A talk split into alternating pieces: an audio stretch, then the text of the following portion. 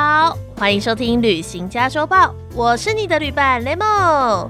旅行加周报》每个星期五准时出刊，用短短十分钟的时间，带你一起了解最新旅游资讯，还有这个假日全台各地有哪些地方可以出游呢？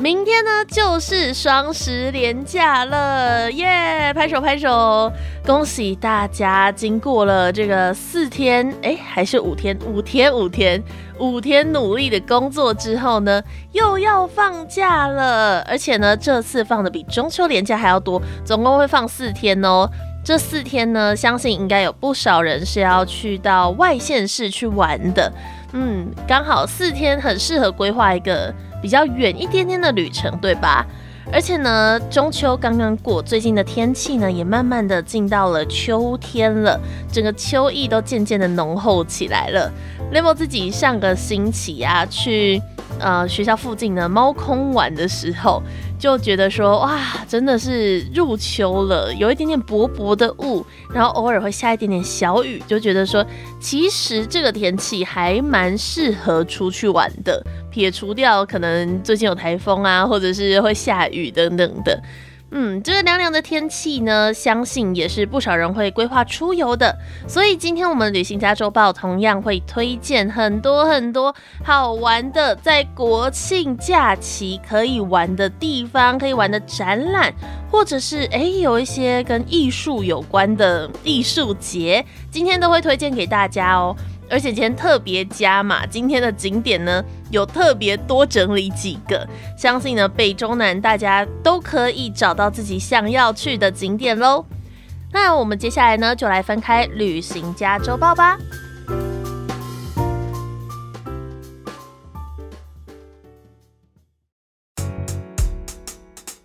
首先呢，说到国庆连假，当然就要来看看国庆有什么相关的活动哦。今年呢有国庆光雕秀哦，会在十月六号到十月十号在总统府登场，而且呢就是每天的晚上七点到九点半，每半小时都会进行一次国庆光雕秀展演，要让整栋总统府建筑呢变成光环境剧场，就是把总统府变成一个很大型的艺术品的概念。另外呢，从即日起到十月十五号，还有加码的历年光雕回顾展可以欣赏哦。今年的国庆光雕主要以女性为主轴，而且呢会以粉色调为主视觉来营造氛围，呈现过去台湾影视作品中的女性特质。展演呢会演绎台湾历史上的女性故事，同时也将展示台湾在性别族群进程中的蜕变以及未来的可能性。嗯，整体来说就是会结合艺术以及议题，诶，感觉是很有深度又很好看的表演呢。另外呢，这次国庆光雕回顾展会整了前五年的主题，让大家来到现场都可以透过光雕还有这些历史的会整，来认识台湾，认识台湾的历史哦。这个是在这次的国庆连假四天，以及今天晚上，包含今天晚上，在总统府前面凯达格兰大道登场的国庆光雕秀。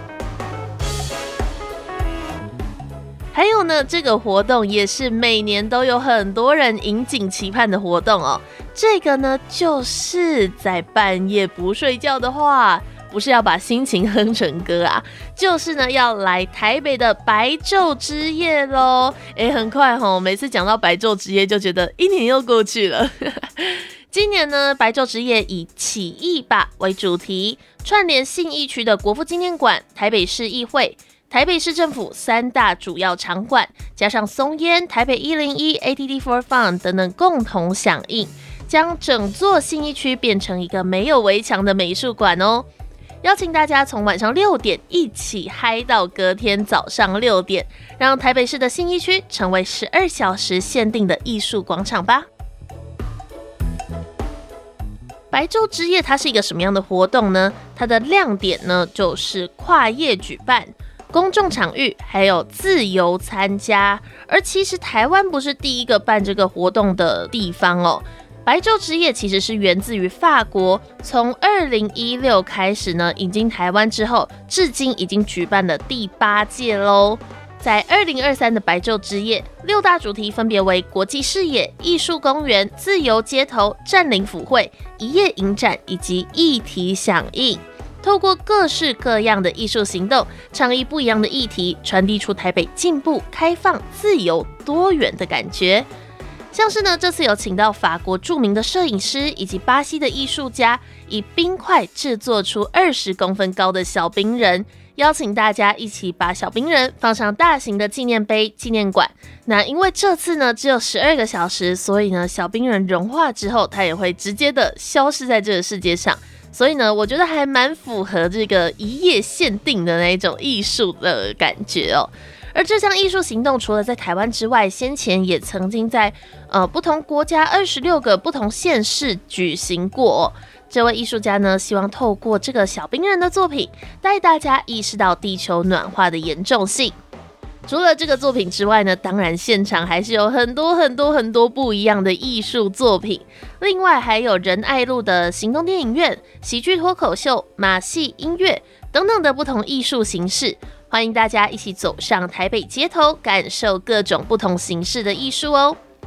这个是在星期六接星期日的那个晚上举办的台北白昼之夜。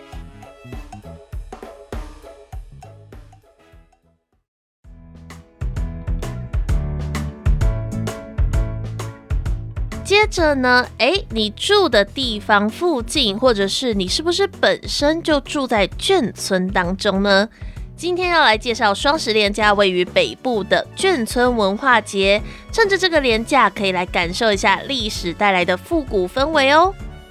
基北北桃眷村文化节活动正式开跑喽！基北北桃眷村文化节活动包含了基隆的眷村文化节眷眷不忘，新北市眷村文化节转身遇眷你，以及桃园的眷村文化节叫做眷勇眷勇。台北的眷村文化节则叫做歌未央，每个地方不同的眷村呢，都会展现各自的眷村特色。另外，还更规划了基北北桃四个县市的眷村踩点集章活动。只要到访其中两个眷村活动场地，扫描 QR code，收集到两个线上集章，就可以有机会获得限量的眷村纪念品哦。那当然呢，眷村其实大家都知道，就是非常非常融合了在地特色以及历史的氛围。所以每一个眷村文化节虽然都叫做眷村文化节，但是还是有很多很多不一样的地方。而现场呢，也会举办很多的主题采接活动、主题诗集、手作体验、讲座活动等。欢迎大家廉假的时候一起来到基隆、台北、新北、桃园来参加眷村文化节，体验眷村的生活哦。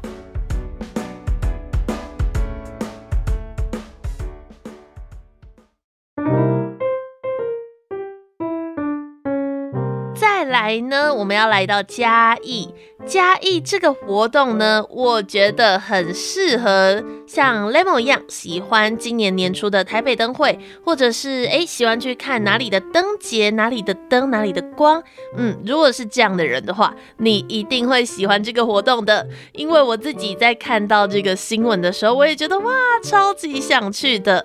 今天要来介绍这个活动是嘉义的光之影舞，织是织布的织哦。那嘉义的光之影舞呢，是一个结合了光影、音乐、科技还有艺术的创意展览，可以在夜晚欣赏到不同的视觉体验。这个活动在二零二零年首次举办，就吸引了超过六十五万名的游客来朝圣哦，非常非常厉害的一个活动，还曾经在去年荣获美国的缪斯设计金奖哦，诶，是不是更吸引你了呢？这个光之影舞光影艺术展呢，会利用光影交错的装置艺术设计，透过灯光艺术在叶子上的特殊打光，来穿梭在光影之间，让人呢觉得好像走进了星河一样，梦幻又浪漫。搭配精心安排的特色表演活动，像是无人机烟火灯光秀，以及管乐表演灯光秀等等的，非常的有那个 feel，对不对？而这次的光之影舞呢，主色系会是粉红色，巨大的芭比粉月亮呢是非常吸睛的。而活动期间也是有粉红市集哦。嗯，感觉今年这个粉红色哈，是不是因为芭比的关系，所以非常非常的风靡？好多活动都以这种。芭比粉粉红色的概念来作为这个主题。除了刚刚讲到这个光影艺术展之外，十月七号到九号下午的四点半到五点半，还会有吉他弹唱、特技剧场、杂耍、特技魔术等等的演出哦。嗯，那这个嘉义的光之影舞光影艺术展会从即日起到十月十一号，在嘉义的北香湖公园举行。喜欢光、喜欢影、喜欢这种光影艺术的你，千万别错过喽！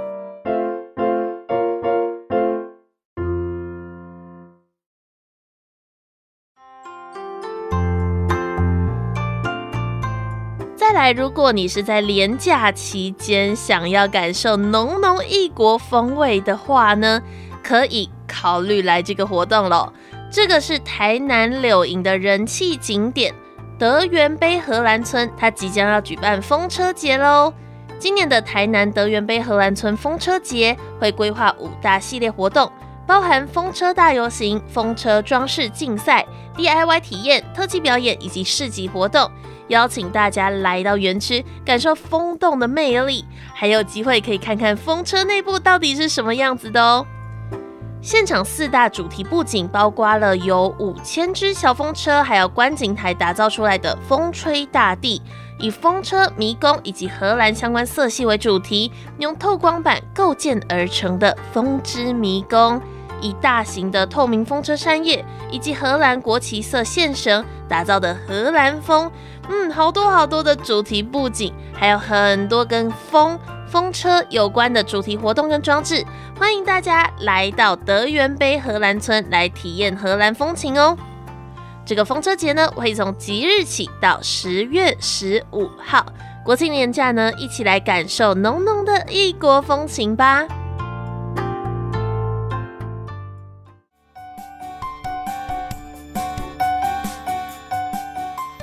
今天的旅行加州报已经阅读完毕啦，相信呢也为你的国庆年假提供了不少灵感吧。如果有听到喜欢的景点、喜欢的活动的话呢，一定要赶快起身冲一波喽！趁着这个秋高气，